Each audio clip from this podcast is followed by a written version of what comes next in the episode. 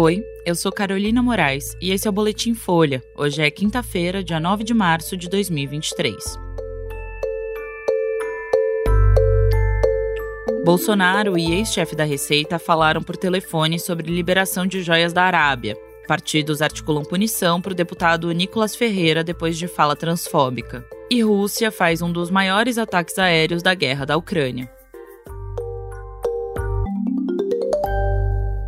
O ex-presidente Jair Bolsonaro conversou por telefone em dezembro com o então chefe da Receita Federal, Júlio César Vieira Gomes, sobre a liberação das joias enviadas pela Arábia Saudita. Esse é o primeiro indicativo da participação direta de Bolsonaro na tentativa de liberar o material, que foi avaliado em 16 milhões e 500 mil reais e seria um presente para a ex-primeira-dama Michele Bolsonaro. O conjunto acabou apreendido no aeroporto de Guarulhos em outubro de 2021, quando uma comitiva do governo, liderada pelo então ministro Bento Albuquerque, voltava da Arábia Saudita. Segundo relatos ouvidos pela Folha, há divergência sobre de quem teria partido a ligação, se de Bolsonaro ou de Gomes, mas a existência da conversa já contradiz a versão do ex-presidente pro episódio. No fim de semana, ele disse que não ficou sabendo dos presentes barrados e negou a tentativa de liberá-los ilegalmente. A Folha não conseguiu falar com a defesa de Bolsonaro e Gomes não quis se manifestar. Documentos e relatos confirmam que, no fim do ano passado, houve uma mobilização na presidência e na Receita na tentativa de liberar o material, mas funcionários na alfândega do aeroporto resistiram a essas tentativas. O argumento deles é de que não havia comprovação de que as joias seriam destinadas ao patrimônio público, entre outras irregularidades formais. A suposta resistência do governo em declarar as joias como bem público contraria o entendimento do Tribunal de Contas da União. O TCU entende que o recebimento de presentes vai contra os princípios da moralidade e que, de forma geral,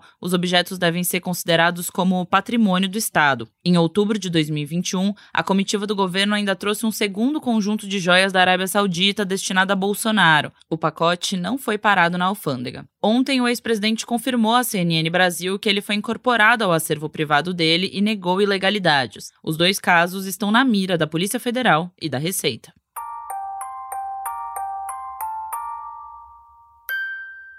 Partidos políticos se articulam pela cassação do deputado bolsonarista Nicolas Ferreira, que colocou uma peruca e fez um discurso transfóbico no plenário da Câmara ontem. O deputado disse no Dia Internacional da Mulher que as mulheres têm perdido espaço para o que ele chamou de homens que se sentem mulheres. Ele também afirmou que o cerne do discurso era a liberdade de um, abre aspas, pai recusar que um homem de dois metros de altura, um marmanjo, entre no banheiro junto com a sua filha. Fecha aspas. Nicolas, do PL de Minas Gerais, foi aplaudido por deputados bolsonaristas, que gritaram Nicolette em referência à personagem transfóbica criada por ele no plenário. O presidente da Câmara, Arthur Lira, fez uma reprimenda pública contra Nicolas. Ele disse que o plenário da casa não é palco para exibicionismo e muito menos para discursos preconceituosos. Aliados de Lira afirmam que ele tem interesse em avançar com a representação contra o deputado bolsonarista para evitar que outros políticos desse campo voltem a protagonizar conflitos. Apesar disso, lideranças de partidos do Centrão e da base do governo Lula afirmam que a perda de mandato é improvável e que Nicolas deve receber uma advertência, censura ou, no máximo, suspensão pela fala. O pedido de cassação foi protocolado no Conselho de Ética da Câmara pelo PSOL, PSB, PDT e Rede, e deve receber apoio de outras legendas, caso do PT e do PCdoB. O colegiado não tem previsão de ser instalado.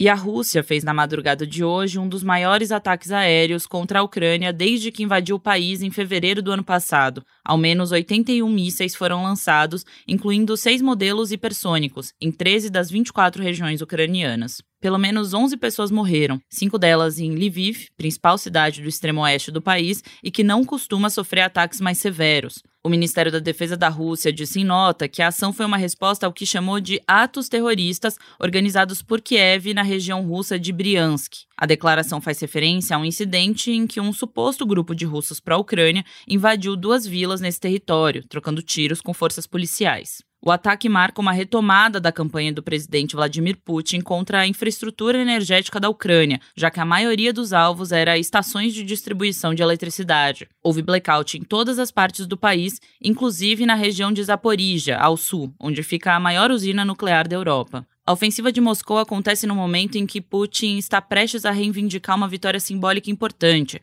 a conquista da cidade de Bakhmut, na região de Donetsk, no leste da Ucrânia. O presidente Volodymyr Zelensky teme que a queda do município facilite a ocupação de Donetsk pelos russos. Hoje, essa é a região menos controlada das quatro que o Kremlin anexou ilegalmente em setembro do ano passado. Esse foi o Boletim Folha, que é publicado de segunda a sexta duas vezes por dia, de manhã cedinho e no final da tarde. A produção é de Daniel Castro e Rafael Conkle. A edição de som também é do Rafael. Essas e outras notícias você encontra em folha.com. Até mais.